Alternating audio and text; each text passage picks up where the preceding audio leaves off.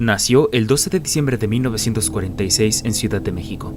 Cuando tenía 12 años de edad, su madre murió por un accidente cerebrovascular. Desde entonces dedicó su vida a la psicología y a la fisiología. Fundó instituciones financiadas por la UNAM dedicadas al estudio de la mente.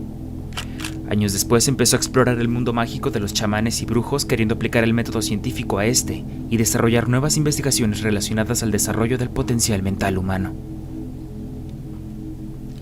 En 1994, a punto de hacer uno de sus posiblemente más importantes descubrimientos, desapareció misteriosamente de su casa sin dejar rastro.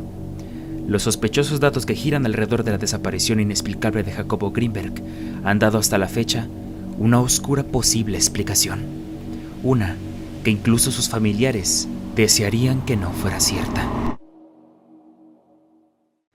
Con nosotros está Jacobo Greenberg, psicofisiólogo profesor de psicología de la Universidad Nacional Autónoma de México.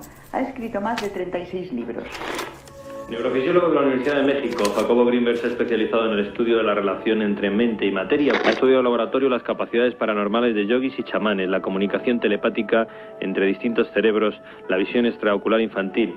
Ha definido una teoría que denomina sintérgica. Durante años, gracias en parte a sus conocimientos adquiridos por chamanes de México, intentó explicar la realidad con otro concepto.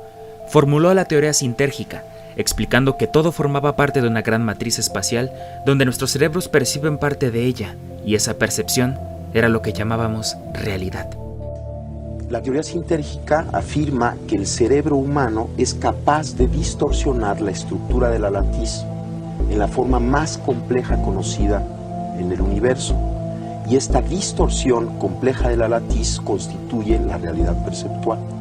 Es decir, que vivimos en una simulación creada por una matrix informacional. Mediante experimentos y aplicando su conocimiento en artes místicas y científicas, empezó a profundizar sus investigaciones de esa teoría. Si tenía éxito, cambiaría por completo la definición de la realidad a como la conocemos. Sus investigaciones se podrían utilizar como base para un gran desarrollo en el potencial mental humano.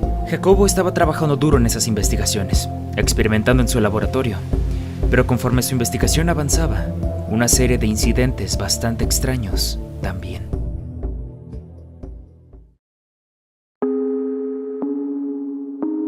En algún momento sus colegas pertenecientes al gobierno de México le prohibieron hablar de la relación de la casa presidencial con chamanes y brujos en sus libros, ya que de hecho fue ahí mismo donde tuvo sus primeros contactos con personas dedicadas al chamanismo. Meses antes de desaparecer, Jacobo le dijo a su hermano y a una amiga que ya no soportaba a su esposa, que ella y él estaban en muy malos términos. Una de las últimas cosas que Jacobo le dijo a su hermano era que si algo me llegara a pasar, cuento contigo. El día 8 de diciembre de 1994 se sospecha que fue cuando Jacobo Greenberg desapareció sin dejar rastro dejando todas sus pertenencias intactas.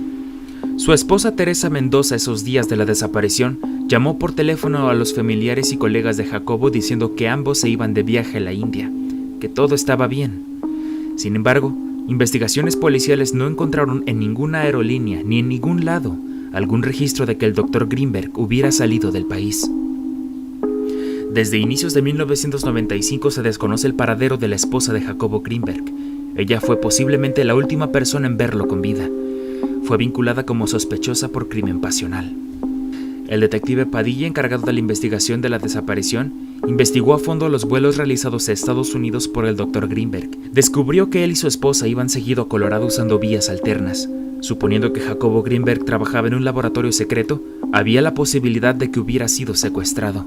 Cuando el detective Padilla descubrió estos datos y la posible locación del lugar al que frecuentaba misteriosamente Jacobo Greenberg, sus superiores le empezaron a estorbar en la investigación, hasta el punto en que le relevaron el puesto y lo despidieron. Padilla era uno de los mejores detectives de aquellos años.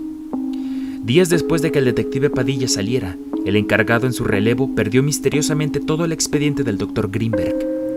Una de las cosas que descubrió el detective Padilla era que algunos de los documentos de la esposa de Jacobo eran falsos. No sería la primera vez que una mujer espía se relaciona sentimentalmente con un científico para fines secretos. En 2017 la CIA desclasificó archivos del proyecto Stargate, dedicado a la investigación de la posibilidad de la telepatía. Una de las cosas que teorizaba Jacobo eran posibles.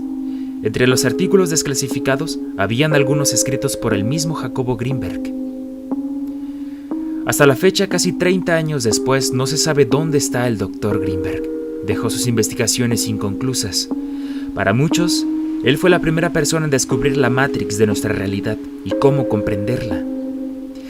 Él era un hombre dedicado a su materia, un científico que desapareció en circunstancias muy extrañas. Hasta la fecha, lo que fue del doctor Jacobo Greenberg sigue siendo un misterio más sin resolver.